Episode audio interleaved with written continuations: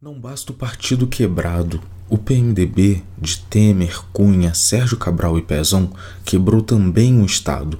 Isso é resultado de uma política de deslumbre muito provocada pelos períodos áureos de uma falsa promessa chamada pré-sal.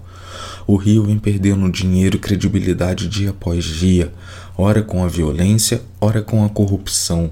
De fato, o grande lesado nessa história toda é o contribuinte, aquele trabalhador que sustenta o Estado com a sua mão de obra e que, mesmo sendo a engrenagem de tudo, não tem direito sequer de se distrair.